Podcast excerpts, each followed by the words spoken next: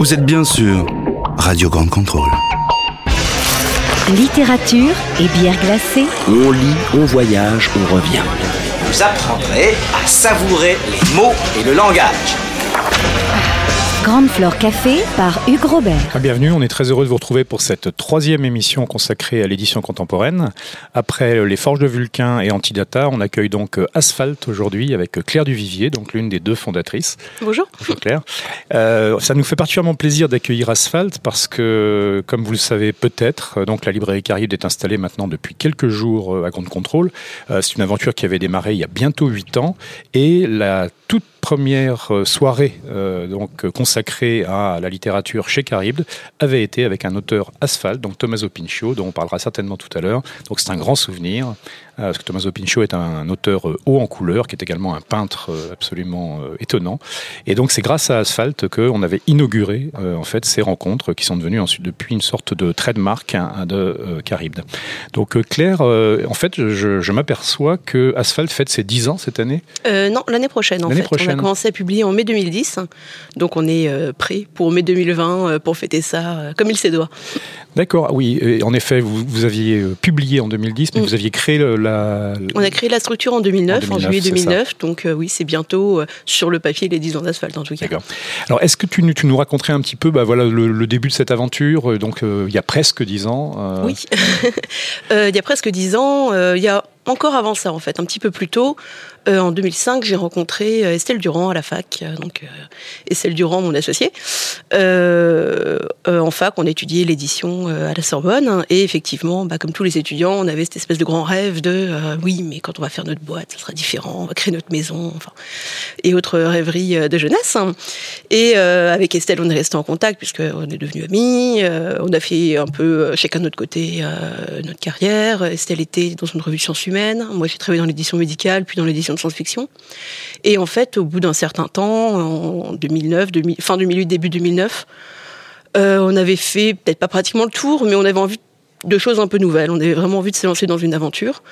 On s'est dit, ah, on s'était dit qu'on le ferait plus tard, peut-être, plus 40 ans, quand on aurait plus de bouteilles, plus de, un carnet d'adresses plus fourni. Mais finalement, peut-être que c'est maintenant le bon moment. Peut-être que c'est maintenant le bon moment de se lancer. Donc, euh, réfléchissons, mettons-nous autour d'une table, euh, faisons le tour de nos atouts, euh, de ce qu'on peut mettre en avant, et voyons si c'est possible. Donc, on y a beaucoup réfléchi autour de tables de terrasse de café, notamment.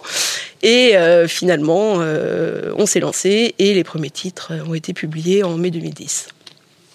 Alors très vite, une des, particularités d'Asphalt, alors pour, pour ceux ou celles qui ne connaîtraient pas cette maison, donc je vous encourage vivement à vous précipiter sur les livres parce qu'ils sont euh, quasiment tous, il faut bien le dire, euh, passionnants. Mais euh, très vite, on s'aperçoit que ce qui, ce qui est pas si évident en fait pour une jeune maison, il y a une identité assez forte, une identité aussi bien sur les contenus, on va en reparler, mais dès le départ, une identité formelle assez travaillée avec vraiment, un, un codage graphique bien particulier. Et puis, euh, dès l'origine ou presque, me semble-t-il, cette euh, très belle invention qui est de demander en fait aux auteurs euh, de construire eux-mêmes, de proposer la playlist en fait qui va accompagner potentiellement la lecture du livre. Comment c'est venu cette chose quand même assez particulière? Alors la playlist, c'était vraiment bah, les idées qu'on avait au début. On s'est dit comment on pourrait se démarquer, offrir le petit plus, l'équivalent du bonus DVD en quelque sorte. On s'est dit, ah, ce qui serait bien, c'est quand même, dans tous les textes qu'on a choisis pour l'instant, la musique est quand même hyper présente. Ce serait vraiment sympa de demander aux auteurs qu'est-ce qu'ils écoutaient justement pendant l'écriture ou qu'est-ce qui les influence. et c'est comme ça que l'idée de la playlist est, née en fait, tout simplement. Et en général, les auteurs sont assez enthousiastes de faire leur, bande original de roman. Euh, c'est un moment qu'on aime beaucoup euh, dans l'élaboration des livres. Ouais, c'est bah, quelque chose qui, tout de suite a donné effectivement un cachet euh, assez particulier à Asphalt. Alors, je, sais que sou, souvent, tu as été amené en, presque dix ans donc à, définir un petit peu donc, ce que d'ailleurs, je crois, Estelle et toi, vous n'aimez pas appeler la ligne éditoriale, mais plutôt un état d'esprit en Ou fait. l'espace, en fait. enfin, plus une notion d'espace pour que ce soit un petit peu plus vaste. Enfin, c'est toujours un peu compliqué. Dans le côté ligne éditoriale, il y a un côté très, très arbitraire, très droit, qui nous plaît peut-être pas forcément. Euh, c'est oui, c'est plus un espace éditorial ou plus une, intersection d'espace, puisque finalement, euh, Estelle et moi, on n'a pas tout à fait les mêmes goûts, euh, littérairement parlant, et finalement, Asphalt, c'est l'intersection de nos goûts. Donc, euh, c'est pour ça qu'on retrouve un peu tout ce qui est l'attachement à la musique, l'attachement au voyage, aux contre-cultures, évidemment à la ville. Donc ça se voit dans le nom de la maison. on aime quand la ville est plus qu'un décor, que devient un personnage. Après, c'est pas des éléments qu'on va forcément tous retrouver dans chacun des livres asphalte, parce que c'est c'est pas une recette de cuisine non plus, mais c'est des choses comme ça qu'on retrouve un peu de publication en publication il y avait eu cette chose, enfin, qui, dès l'origine, une chose fascinante. On va reparler de plusieurs, enfin, de, de ces livres, pas tous, parce que bon, au bout de euh, neuf années, années de publication, ça commence à faire quand même pas mal de, textes.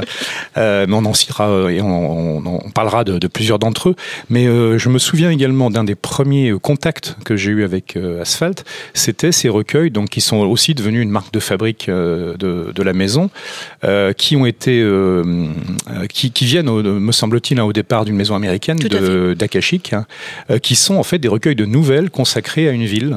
Donc euh, des nouvelles alors noires, euh, et qui donc où on trouve bon, des villes je dirais connues de, Washington noir.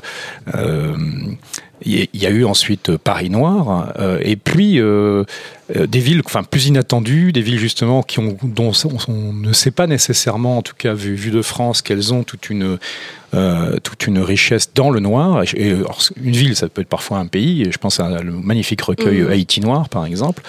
Euh, et alors, me semble-t-il, il y a eu un moment une, bascule, c'est-à-dire que la collaboration avec Akashic se passait suffisamment euh, richement et bien pour que Asphalt devienne force de proposition euh, sur des, sur des équivalents mais francophones. C'est tout à fait oui. En fait, cette collection, euh, on l'avait repérée au moment où on était en train de réfléchir sur ce qu'on voulait faire chez Asphalt. je crois que Estelle était tombée sur le Londres noir, le London noir, parce qu'il était dirigé par Cathy Unsworth, une auteure qu'elle qu'elle aime beaucoup et qu'elle suit. donc, on s'était penché sur le Londres noir et du coup, on s'est sur la collection entier, on s'est dit mais c'est génial, c'est vraiment rassembler des auteurs d'un terroir littéraire et leur demander d'écrire sur leur ville. Chacun un quartier différent, comme ça il y a un côté un peu structure de guide de voyage, mais avec des textes de fiction. Euh, sachant que ça permet évidemment de mélanger des auteurs de noir, des auteurs hors noir, des auteurs débutants, des auteurs connus, donc c'est vraiment un super terrain de jeu. Donc effectivement on avait pris contact avec Akashic à ce moment-là euh, pour faire ces recueils en français. On a vu qu'il existait un Paris noir, euh, qui nous a beaucoup plu à toutes les deux, qui était dirigé par Aurélien Masson, qui était à l'époque à la série Noire. On a constaté qu'il n'était pas publié en français, c'est-à-dire que ce recueil euh, écrit en français était publié en anglais, mais encore inédit euh, dans sa langue originale. Et c'est ainsi qu'on a commencé par publier Paris Noir. On a fait suivre par Londres Noir, Los Angeles Noir, d'autres destinations comme ça. Et c'est vrai que bon, on s'amusait beaucoup à faire ces anthologies, mais on récupérait les textes auprès d'Akashic. Euh, il y avait une petite frustration d'éditeur. Au bout d'un moment, on s'est dit, on aimerait bien quand même faire le nôtre. Et au bout d'un moment, on a été démarché par euh, Cédric Fabre, euh, qui connaît bien la maison, qui a chroniqué pas mal de nos ouvrages, qui est de Marseille, et qui nous a dit, les filles, franchement, il faut absolument que vous fassiez un Marseille noir, c'est obligé. Enfin, là, c'est vraiment la ville qui s'y prête le mieux. Et on y a réfléchi, on a contacté Akashic, on leur a dit, bon, est-ce qu'éventuellement, si on faisait un Marseille noir, vous nous suivez? Évidemment, et ils vont faire en anglais aussi. Et donc du coup, on a euh, on a commencé en fait ces, ces, euh, ces anthologies euh, de notre de notre propre patte, on va dire, avec Marseille Noir, qui a très très bien marché. C'est une des meilleures ventes de la collection, c'est la meilleure vente de la collection même. on a ensuite enchaîné sur Bruxelles Noir, qui a été dirigé par Michel Dufran. Euh, et aussi Buenos Aires Noir, on avait mis en contact euh, Ernesto Mayo. Donc ah, c'est vous qui l'avez piloté, Buenos Aires Oui, voilà, oui. Donc il a été publié en français avant d'être publié en anglais et il n'est toujours pas publié en espagnol euh, de façon bien mystérieuse. Voilà, donc là, le dernier né de la collection, c'est Banlieue Parisienne Noire, qui est sorti le mois dernier, dirigé par Hervé Delouche. Euh, et là, effectivement, on est dans, cette période extrêmement appréciable de promotion du recueil, où tous les auteurs se sont emparés du projet, euh, où il y a beaucoup d'intérêt autour de ce livre. Et euh, c'est vrai que c'est un moment particulièrement exaltant pour nous. Alors, une des choses impressionnantes aussi euh, chez Asphalt, bah, moi je ne connais pas évidemment du tout par cœur, loin de là, l'édition contemporaine, mais euh, je sais que souvent des, des maisons qui se créent euh, ont évidemment bon, des, des, plans, des, des comptes, des comptes prévisionnels, et puis il y a le, fait que mettre d'emblée le pied dans la traduction, en fait, donc mm. d'aller chercher de la littérature étrangère à traduire en français, bah, ça rajoute une barre, en fait, hein, qui est le, coût de la traduction, qui est, qui est tout sauf et du coup, euh, je, trouvais ça assez fascinant. Euh, donc, une jeune maison comme ça qui, en 2010, décide de partir directement euh, sur du texte, en fait, étranger, des traductions en français. Bah, en fait, nous, l'idée, dès le début, on avait envie de faire les deux, faire à la fois de l'étranger et du français. Euh, on a tardé à recevoir des, des, textes qui nous plaisaient vraiment, euh, des manuscrits français qui nous plaisaient, francophones, on va dire plutôt, qui nous plaisaient vraiment. Donc, effectivement, on s'est vraiment lancé à corps perdu dans la traduction. Si c'était à refaire, on n'aurait peut-être pas tout refait exactement de la même manière. Mais, euh, mais du coup, ça nous a permis de constituer assez rapidement un catalogue qui était vraiment centré autour de la littérature traduite. Ce qui implique tout un tas de, on va dire, de, de trac à subvention autres, parce qu'effectivement, oui, c'est économiquement c'est assez difficile. Après, la chance qu'on a eue, c'est que euh, à cette époque-là, donc début des années 2010, euh, je pense qu'il y avait un intérêt assez fort pour la littérature traduite. Euh, après, ça fonctionne par cycle. En, en ce moment, j'ai l'impression que c'est un peu plus difficile pour la littérature traduite. C'est quelque chose qui va repartir, mais il y a des cycles comme ça. Il se trouve que nous, depuis peu, ben, on a développé la partie francophone du catalogue euh, depuis 2014, quand on a commencé à publier Timothée de Meillet, puis ensuite en 2016 le deuxième auteur français Emmanuel Villain. Donc maintenant on est on est à quatre ou cinq auteurs euh, francophones. Donc euh, pareil, cette section du catalogue elle est amenée à se développer. Ça nous permet un peu d'équilibrer d'équilibrer le catalogue en fait entre traduction et, et littérature française. Mais ce qui était assez frappant, c'est que dès l'origine, alors je, pense surtout à la partie, euh, parce que c'est ça qui m'a le plus frappé, même si effectivement le premier auteur dont, j'avais envie de parler est un Italien et pas du tout un, latino-américain, euh, donc Tommaso Pinchio. Euh, J'aimerais bien savoir comment vous l'avez. Alors Tommaso Pinchio, c'est peut-être pas le meilleur exemple de ce que j'allais dire parce que lui était déjà en fait. Euh, oui, oui, oui. moi j'avais lu euh, ce qui était déjà publié en français, j'avais beaucoup aimé, euh, que ce soit le roman sur Kurt Cobain ou. un amour d'outre-monde. Hein, un amour d'outre-monde. Voilà, ouais. j'avais vraiment adoré un amour d'outre-monde, j'avais vraiment envie de voir ce qu'allait faire l'auteur. Et en fait, ce qui s'est passé aussi, c'est que Tommaso Pinchot a écrit un texte en Rome noir. Et effectivement, en travaillant sur Homme Noir, je me suis dit, eh, mais je me souviens de cet auteur, c'était vraiment bien ce qu'il faisait. Allons voir ce qu'il a fait depuis et euh, qu'est-ce qui n'est pas traduit. Et effectivement, en fait, euh, il n'y avait pas eu d'autres textes traduits. Et ce Chinachita, qui est un roman euh, plus ou moins adapté de la nouvelle qu'il avait écrite pour Homme Noir, du coup, ça nous a paru le texte idéal pour relancer l'auteur en France. Alors, il est un petit peu atypique, Tommaso Pinchot, parce qu'effectivement, tu mentionnais tout à l'heure que, euh, voilà, il est, enfin, euh, moi j'ai trouvé, enfin, je trouve c'est un auteur qui est passionnant, mais qui est en effet peut-être plus difficile à classer en termes de genre mmh, qu'un certain nombre d'autres auteurs asphalte. C'est que, euh, oui, Mémoire de mon crime atroce, Chinachita, ça, ça, ça, ça, pointe vers le noir, mais c'est vrai que d'autres de ces textes sont pas du tout, enfin, des, des, romans noirs, sont autre chose. Des, je pense aux Fleurs du Karma, par mmh. exemple, qui est, qui, qui pourrait être dans une collection de science-fiction quasiment. Enfin, il y a, vraiment une, un côté mystérieux en fait dans, dans, la façon dont, dont Tommaso Pinchot euh, travaille. Et euh, est-ce que ça vous a pas justement, enfin, euh, toi ou Estelle, posé problème en disant oh, il va être un peu inclassable pour nous Oui, on a beaucoup d'auteurs comme ça qu'on a un peu du mal à classer. Je rapprocherai Tommaso Pinchot d'un autre auteur qu'on publie, c'est Antonio Chercheneski, où pareil, il y a toujours une accroche qui peut faire, enfin, une accroche de genre. Euh, soit polar, soit euh, science-fiction, soit western dans le cas d'Antonio. Donc CF et Avalé du Sable, hein, c'est ça euh, oui, et malgré tout la nuit tombe qu'on a publié au janvier. et effectivement, c'est vrai que c'est des auteurs qu'on aime bien, c'est une littérature qu'on aime bien. C'est aussi pour ça qu'on a beaucoup de Sud-Américains. C'est quelque chose qui est assez fréquent là-bas, le côté le brouillage des, des genres. Après, oui, c'est sûr que commercialement, en France, c'est toujours un peu compliqué quand on est un peu dans le polar, un peu dans le roman social, un peu dans l'imaginaire. Euh, moi voilà, je, suis assez confiante dans nos choix éditoriaux. Je sais qu'il y a des lecteurs pour ça et, euh, qui suivent ces auteurs-là. Après, oui, ça peut être, ça peut poser des, euh, euh, difficultés.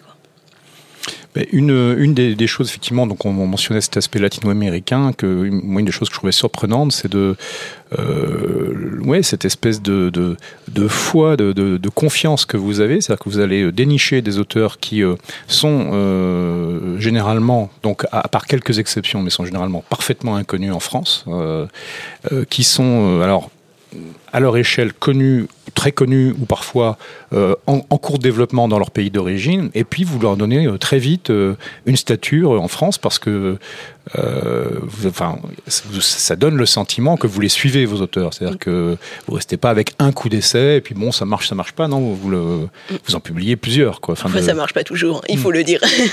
Mais effectivement, on a eu un gros coup de chance, c'est de tomber sur deux auteurs, un brésilien, un chilien, qui, qui ont connu du coup cette belle histoire. Donc le chilien, c'est Boris Garcia euh, Boris Kersa, c'est pas un inconnu au Chili, mais euh, il est connu là-bas parce qu'il est cinéaste, parce qu'il est acteur, parce qu'il est réalisateur. effectivement, il avait écrit un polar euh, qui n'est pas passé complètement inaperçu au Chili, mais disons que bon, c'était c'était pas forcément pour ça qu'il était connu. Nous, on est tombé sur ce livre par un traducteur. On l'a publié. Les rues de Santiago avait eu le premier de la trilogie avait eu un bon accueil. Puis ça a vraiment explosé, on va dire, avec le deuxième Temps de chien qui a reçu le Grand Prix de littérature policière. Et là, on a publié du coup le troisième volet de la trilogie, La légende de Santiago, donc qui a été euh, très attendu. Et là, c'est vraiment super parce qu'effectivement, euh, du coup, les romans ont été. Euh, en fait, c'est ça aussi, c'est ce succès en France qui a poussé Boris à continuer la trilogie par un deuxième, puis ensuite par un troisième, qui sont maintenant publiés au Chili aussi, mais qui ont été publiés après l'édition française. Donc c'est assez intéressant quand ça se passe comme ça dans, dans l'autre sens. Et l'autre auteur, c'est Dir Augusto. lui, il nous avait été présenté par un agent.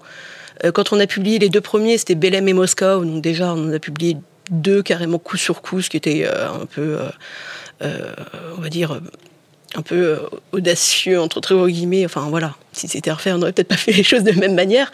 Mais il y en avait un des deux qui était extrêmement court, extrêmement violent. On s'est dit, bon, ça va pas être facile. Ça, c'est Moscou. Voilà. Euh, c'est un autre, en plus, c'était des textes qui avaient été publiés depuis un certain nombre d'années, donc c'était pas non plus la, la, nouveauté brûlante. Et puis, il y a eu un bon accueil pour Belém. On a continuer à publier l'auteur parce qu'on aimait vraiment ce qu'il disait, sa façon de le dire, son style vraiment euh, à l'os hein, et euh, une violence à la fois dans, euh, dans le contenu, dans l'intrigue, mais aussi dans, dans la façon de la raconter. On a continué avec Nid Vipère et là, c'est au quatrième titre, Psycha, que ça a vraiment décollé. ça a vraiment décollé en France. On a vraiment eu beaucoup d'intérêt pour ce titre-là, bah, notamment du fait qu'il se termine en Guyane. Voilà, oui, oui, je pense que ça a dû aider. Mmh. Et pourrait dire parallèlement au Brésil, lui, en fait, le fait d'avoir été publié en France, ça a attiré l'attention euh, sur Psycha au moment de la sortie au Brésil de Psycha.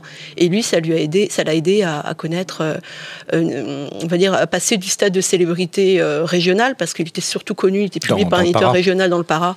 Il était surtout connu à cette échelle-là. Enfin, cette échelle, comme si c'était petit, le Para, c'est immense, hein, mais, mais ça l'a fait accéder à une, à une, célébrité vraiment nationale. Pour le coup, il y a eu vraiment énormément d'attention sur la sortie de Psycha au Brésil de la part de quotidiens nationaux, ce qui n'était pas forcément le cas avant pour lui.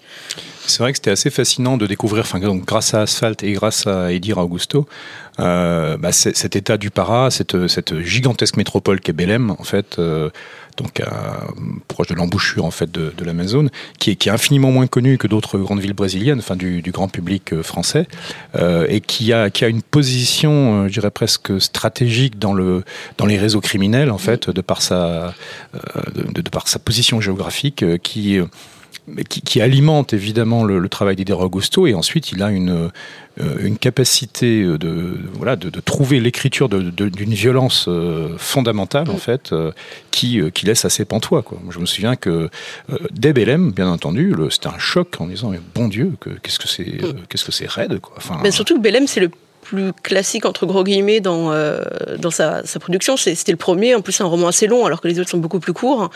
Euh, c'est plus linéaire, c'est plus, euh, enfin, l'écriture est plus riche, plus elle fusionne, elle foisonne un peu plus, alors qu'effectivement, livre après livre, finalement, on dirait presque que ces romans deviennent de plus en plus courts. Bon, c'est pas tout à fait le, cas puisque Moscou est vraiment très court et c'était le deuxième. Mais effectivement, comme s'il taillait dans le vif pour enlever vraiment tout le gras, tout ce qu'il y avait en trop pour lui, pour arriver vraiment à l'essentiel. C'est vraiment assez euh, fascinant de le suivre de roman en roman pour voir comment il fait évoluer ce style. Euh, euh pour en arriver voilà au psychiatre avec le côté euh, des phrases qui sont comme des, des coups de, de, machette finalement quoi. Ouais, qui, qui, arrive effectivement, je suis entièrement d'accord, dans Psycha, il y a une espèce de, de, poésie souterraine qui commence à apparaître en fait dans, mm. dans son écriture, alors même qu'on parle de choses toujours euh, aussi criminelles et atroces, enfin alors là pour le coup absolument sans phare. Hein, euh, euh, on peut dire que Augusto ne prend pas de gants en fait avec les, les sujets dont, mm. dont, il traite, c'est-à-dire euh, l'extrême violence de, de, ces cartels, de ces, de ces filières de trafic, de trafic de drogue, d'êtres humains, d'armes, enfin d'un peu de tout ce qu'on veut, euh, et qui qui infiltre en, en, en, grande profondeur en fait une partie de, de, la société brésilienne, enfin pas uniquement, mais en tout cas euh, euh, ce dont il témoigne en fait euh, est, est particulièrement euh, saisissant. Quoi. Il le fait avec beaucoup de... Et surtout qu'en littérature brésilienne, noire, on aurait tout, de suite tendance à penser aux favelas, Sao Paulo, à Rio de Janeiro. Et là, finalement, on nous entraîne dans, dans un Brésil qu'on connaît peu, finalement. Donc c'était ça aussi qui nous plaisait, cette façon de changer un peu notre regard sur le Brésil et de montrer autre chose que, que l'attendu. Mais avant de, poursuivre en fait euh, ce, tour d'horizon en fait d'asphalte et puis de, continuer à mêler en fait les aspects littéraires et puis certains aspects peut-être techniques, enfin sans, sans trahir des secrets, mais euh, on va faire une petite pause musicale en compagnie d'un choix justement de Tommaso Pinchot en fait donc dans la playlist de Chinachita, euh, c'est euh, archivé.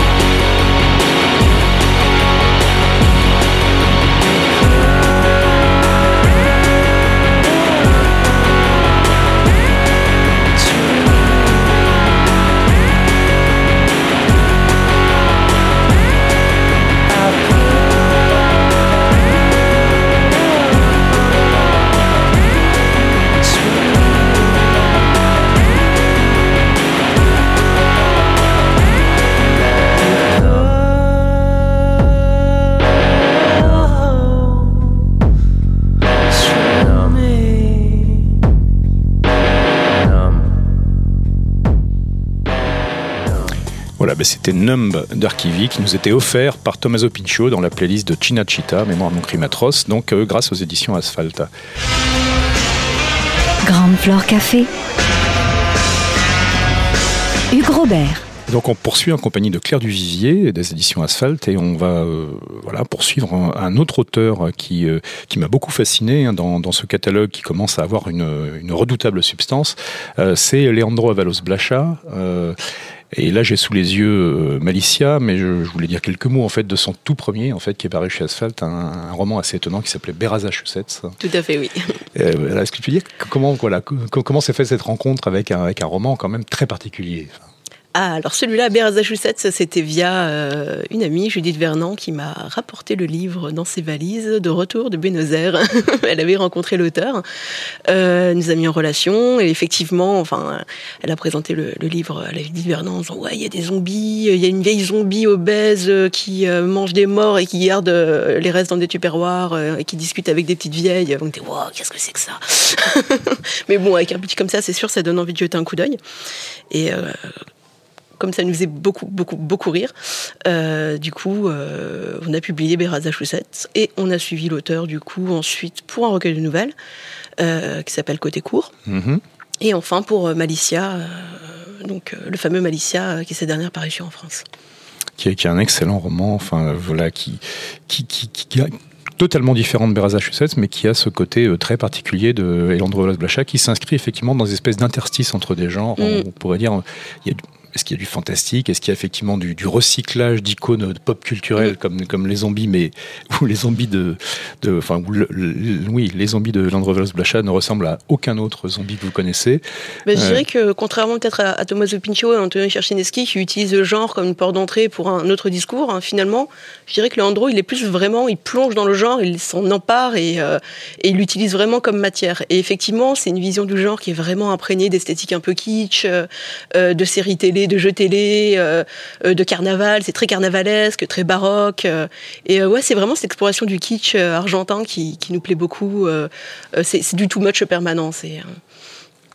Alors une des choses frappantes, enfin en tout cas moi qui, parce que je sais que pour en avoir parlé avec d'autres euh, éditeurs, enfin jeunes, donc qui ont qui ont à peine encore atteint leur dizaine d'années, euh, que pour pour des maisons qui se créent, euh, donc comme ça de zéro, sans avoir récupéré un fonds, il y a toujours une une ambition, j'imagine, c'est effectivement le passage en poche qui est à la fois un signe de succès et puis probablement, tu pourras nous, en dire quelques mots, un, soutien économique intéressant en fait pour pour une maison et, et qui reste souvent un Pas facile à atteindre en fait. Et j'ai l'impression que, que Asphalt euh, il réussit bien et, ce presque depuis le début. Enfin... Bah, ça a pris quelques années quand même parce que je pense qu'il faut aussi atteindre une espèce de masse critique du catalogue où pour le coup on est bien identifié par euh, les éditeurs poche. Hein. Mais euh, c'est vrai que pour nous c'est un atout. Euh, avoir un partenaire poche qui nous suit sur un auteur, ça nous permet de synchroniser les sorties, ça nous permet de bénéficier de leurs moyens de promotion aussi. Ça permet aussi de faire inviter des auteurs en festival plus facilement parce que c'est toujours mieux d'avoir à la fois des grands formats et des poches sur une table. Euh, ouais, c'est un vrai atout, effectivement. Euh, que ce soit, euh, nous, au début, ça a surtout été les titres un peu plus polar, on va dire, qui ont été repris en poche. Maintenant, on équilibre un peu. On a aussi des titres hors polar, Alors, voilà, avec toujours ces étiquettes de genre qui me mettent un peu mal à l'aise. Mais effectivement, on, a réussi à développer avec certains éditeurs poches des, des partenariats autour d'auteurs qui sont très enrichissants. Mais notamment, enfin, y compris donc un, un livre aussi étonnant que Massachusetts, oui, par exemple, avait été repris en poche, il me semble, assez vite, et, et dans, en collection de, de, de science-fiction. En collection de science-fiction, hein, oui. Chez Folio mmh. SF. Et un, et un titre aussi noir, quand même, que Moscou. Euh, mmh a été repris, il me semble, en, en point policier. Oui, c'était en point noir, la collection noire de points, où effectivement ils avaient repris dans le même volume Belém et Moscou. Euh, effectivement, euh, oui, c'était euh, un pari pour eux mmh. aussi. Quoi. Là, pour le coup, ils nous ont euh, ils nous ont vraiment fait confiance. Hein. Donc, tu, tu, le mentionnais tout à l'heure. J'ai l'impression donc euh, pour ces auteurs effectivement qui euh, ont un statut dans leur pays, mais que finalement la reconnaissance que que, que Asphalt leur apporte justement avec ce travail dans la durée. Après, c'est pas tout à fait la reconnaissance qu'Asphalt leur apporte, mais plutôt la reconnaissance d'être publié en France, quoi. Parce que voilà, enfin, c'est je, restons modestes. oui, enfin, tout, tout, de même, enfin, je, je, je regardais sur quelques-uns dont, dont, les fiches Wikipédia en espagnol sont assez peu fournies en réalité, euh, et où euh, euh, il y a quand même un côté, oui, découvreur amplificateur que, que joue Asphalt dans, dans ces cas, y compris par rapport à l'édition américaine, ou par exemple pour, pour, pour ces auteurs latino-américains là, en tout cas. Bah, je pense que pour des auteurs latino-américains, c'est plus facile d'être publié en France qu'aux États-Unis parce que tout simplement, on publie plus de traductions en France. C'est quelque chose qui reste assez rare aux États-Unis, bien qu'il y ait des, des, maisons qui se démènent vraiment pour faire fonctionner la traduction là-bas. Euh, après, c'est vrai qu'il y a le côté, l'image un peu prestigieuse de la France qui joue. Euh, le fait que pour pas mal d'auteurs sud-américains, euh, les calendriers des pays invités au Salon du Livre nous ont permis de les faire venir en France. Pour eux, ça a été extrêmement gratifiant. Ça leur a permis aussi de faire des rencontres. Euh, je sais qu'Anthony Cherchineski a pu ainsi euh, être invité à, en résidence littéraire en Suisse, des choses comme ça. Donc effectivement, oui, ça, ça peut leur servir de, de marchepied pour la suite de leur carrière, sans que ce soit euh, nous particulièrement nous-mêmes qui, qui avons orchestré tout ça. Mais effectivement, oui, oui, ils ont pu saisir l'opportunité pour pour continuer leur carrière d'écrivain grâce à ça, pour la faire progresser. Alors, je, je reviens sur, euh, sur, enfin, sur, sur l'Amérique latine est un bon exemple, mais c'est évidemment pas le seul. Mais sur ce, euh, cette question du, voilà, de- de- d'être parti euh, très fort finalement vers les traductions et d'avoir ajouté ensuite une partie française au catalogue, comme tu le disais tout à l'heure en, en souriant. c'est pas exactement peut-être comme ça que vous referiez, enfin, si c'était de, de la planification stratégique, mais en tout cas, c'est comme ça que ça s'est passé. Et je me posais la question.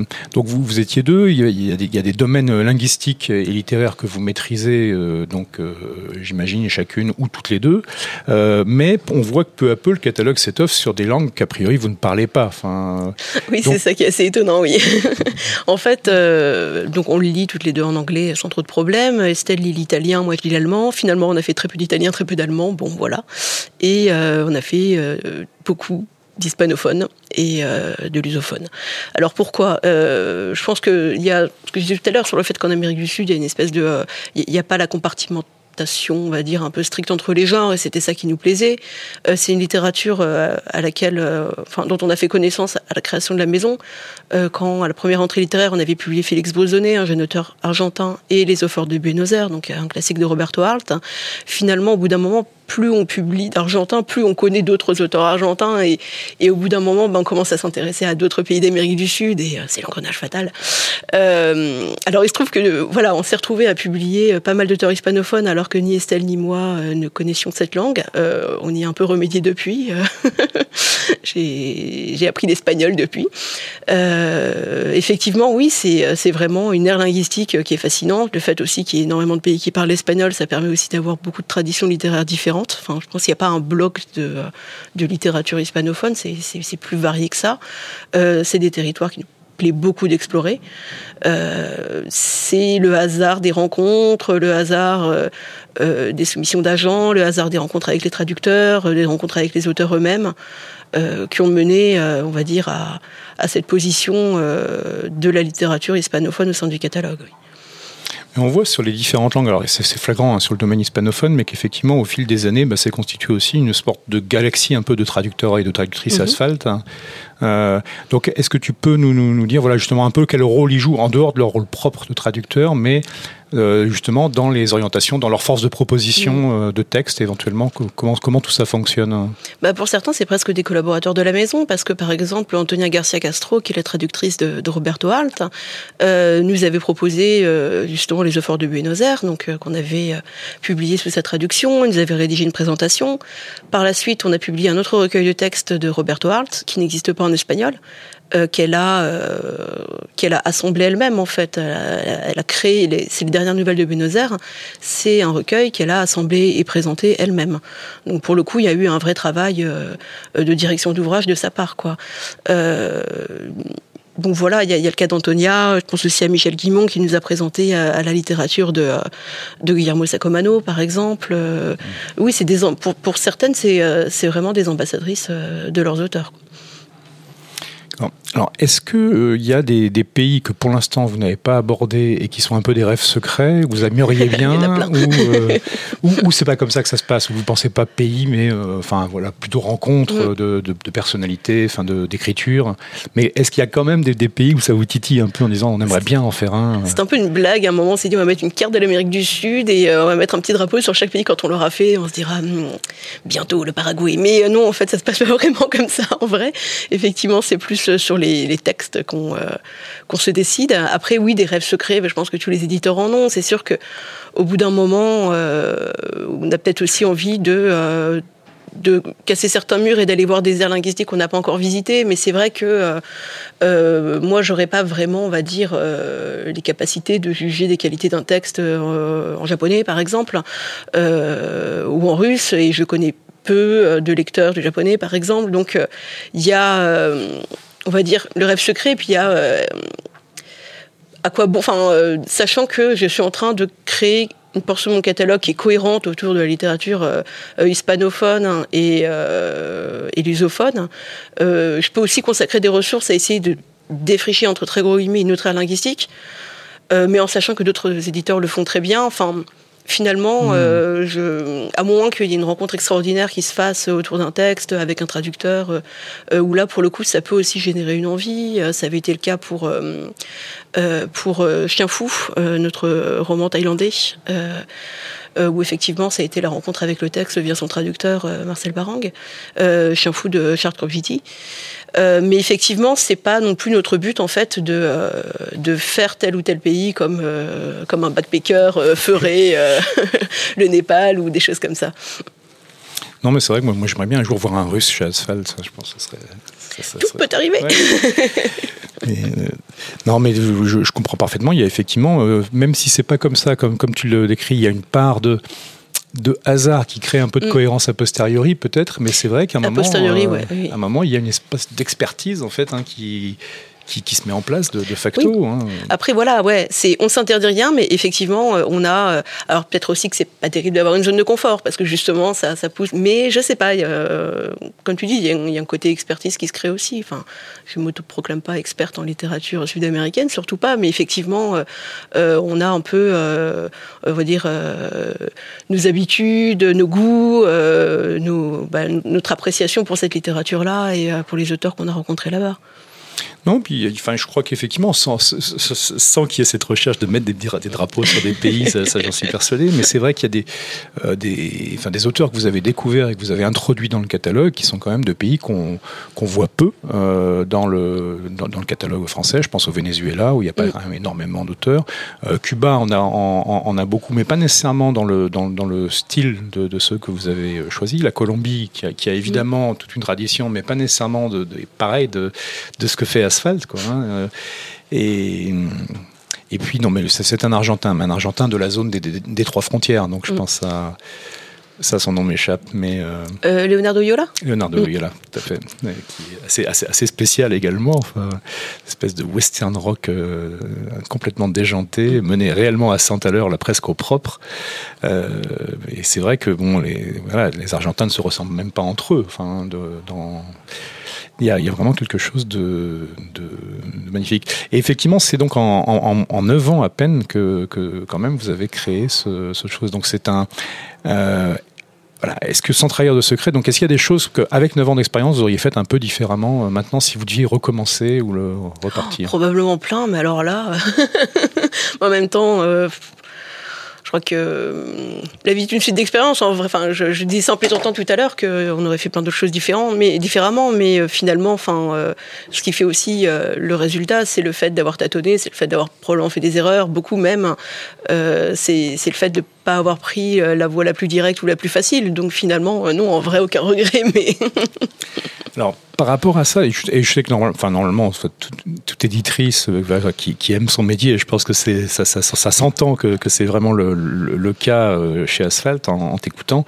Euh, donc, tous- tous les livres, en fait, on en est fier, mais est-ce qu'il y a un ou deux ou trois ou cinq de, de ces livres, mais donc pour des raisons diverses et variées, tu es encore plus fier, en fait, que- tu peux pas me demander ça. qu'ils aient existé. Euh, c'est difficile, c'est difficile. Là, on vient de rééditer euh, Shangri-La de Malcolm Knox. euh, qui est un peu, oui, allez, allez, allons-y, euh, qui est un peu un de nos romans cultes avec Estelle. Effectivement, c'est un livre pour lequel on a énormément d'affection. Euh, L'histoire d'un surfeur euh, euh, arrivé, euh, on va dire, à 68 ans, il fait 120 kilos, euh, il a des tocs, euh, il vit chez sa vieille mère, euh, Et en fait, euh, une biographe arrive pour l'interviewer. On se rend compte que c'était euh, l'un des premiers champions du monde de surf. Euh, donc c'est vraiment toute une exploration de l'Australie des années 60, 70, 80, la naissance de la culture surf. Il y a quelque chose dans l'écriture qui est extraordinaire parce que ce narrateur, il a des tocs, ça se voit dans la façon dont Malcolm Knox a déterminé sa voix. Donc c'est vraiment un roman, oui, qui qui nous suit depuis un moment. On l'a publié en 2012, donc la maison était encore toute jeune. Euh, sinon, euh, bah moi, jusqu'à la bête de Timothée de euh, qui était paru à la rentrée 2017, euh, c'est vraiment un roman. Alors je devrais pas dire il était fier de publier parce qu'il y suis pour rien. Moi, c'est l'auteur qui l'a écrit, mais effectivement, c'est un roman que je suis vraiment, vraiment très heureuse d'avoir au catalogue. c'est un roman pour lequel j'ai beaucoup d'attachement. et sinon, je j'ai aussi beaucoup d'attachement pour Basse Saison de Guillermo Sacomano, qui est un, livre somme, un, très très gros livre. Euh, alors c'est jamais facile de réussir à, à, euh, on va dire, à motiver les lecteurs sur des très gros livres. Là, c'est vraiment un pavé, effectivement. Comme son nom l'indique, c'est Basse Saison, c'est euh, c'est l'histoire d'une basse saison dans une station balnéaire en Argentine sur la côte atlantique, tout ce qui se passe pendant la basse saison, les petites jalousies, les petites rivalités, euh, les meurtres, euh, euh, les, scènes de violence, les, tout explose en fait à la basse saison une fois que les, touristes sont partis. Ça se lit, mais vraiment comme une série télé. c'est assez extraordinaire. Hein. C'est vraiment une somme de fragments. Chaque habitant de la ville est un personnage. Hein. Donc c'est vraiment mené de main de maître. voilà, ça c'est vraiment les romans qui me qui me viennent en tête comme ça, mais je me sens très coupable envers les autres. Non, mais je, crois que, enfin, voilà, au-delà des précautions oratoires, enfin, il faut, il faut le répéter. Enfin, la, question est délicate, mais c'est effectivement mm. un peu comme ça, en, top of mind, des, des, choses dont, dont, tu te souviens plus particulièrement. Euh, le catalogue Asphalt est vraiment un, un, un superbe catalogue, euh, et euh, voilà, je, crois que enfin tout, toute lectrice ou tout lecteur qui, qui, se qui se plonge dans ce catalogue. Après, il effectivement, chacun va avoir ses goûts un peu particuliers, mais euh, il y a une puissance qui s'en dégage en fait au fil des années, qui est, qui est vraiment euh, euh, pas si fréquente. Hein. et puis avec ce côté un peu miraculeux, c'est que ça arrive. voilà, il y a, y a, un état d'esprit qui n'est pas facile de définir, mais qu'on sent bien, qui est présent, c'est-à-dire qui caractérise les romans chez Asphalt, alors même qu'il y a une énorme diversité euh, justement de lieux, de géographie, de types, de, de, de, de raccords au genre euh, ou justement de mépris des frontières. Euh, il y, a, y tout à quelque chose et pourtant, voilà, quand qu'on comprenne effectivement un roman qui se passe dans un abattoir comme celui de, de Timothy de Meillet, qu'on prenne un roman qui se passe dans un dans un dans un club sportif. Euh, comme Sporting Club ou dans un roman qui se passe euh, euh, dans une ville balnéaire. voilà. Il y a vraiment, à chaque fois on se dit, bah oui, c'est bien normal que ce soit chez, chez Asphalt, ce que nous rappelle en plus la playlist juste sur le rabat en fait de, de troisième de couverture. Et, donc vraiment, ben voilà, moi je, vous dis, euh, c'est une des, probablement une des plus belles collections de, l'édition contemporaine. Elle n'a que 9 ans, on a l'impression qu'elle est installée dans le paysage depuis euh, des années désormais. Merci. Euh, on en trouve donc assez souvent pour ceux qui hésitent parfois effectivement à se procurer un grand format, même s'il faut le faire parce que c'est comme ça que vit l'édition, mais on en trouve en poche de, plus en plus, donc par des partenaires et des éditeurs de poche qui sont intéressés par ce, ce catalogue. Euh, donc voilà vraiment euh, bah, euh, longue vie à Asphalt. Hein. Bah, merci beaucoup. Et, merci beaucoup Claire donc d'avoir accepté de nous rejoindre dans cette émission. Et on va rester en compagnie d'auteurs en fait, enfin de, d'une musique pour terminer choisie par un des auteurs. Donc c'est une, une musique choisie par Edir Augusto pour son Nid Viper, donc qui était son troisième roman chez Asphalt. une musique quand même très connue mais très belle, qui est de Hills Novocaine for the Soul.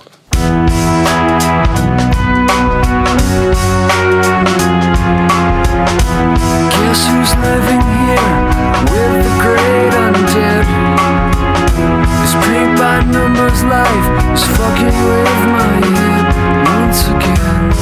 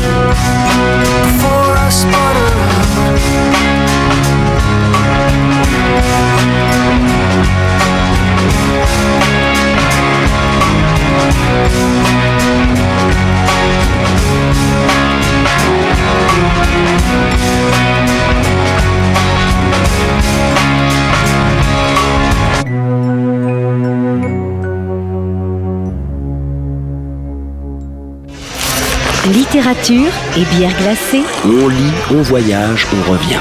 Vous apprendrez à savourer les mots et le langage. Grande Flore Café par Hugues Robert.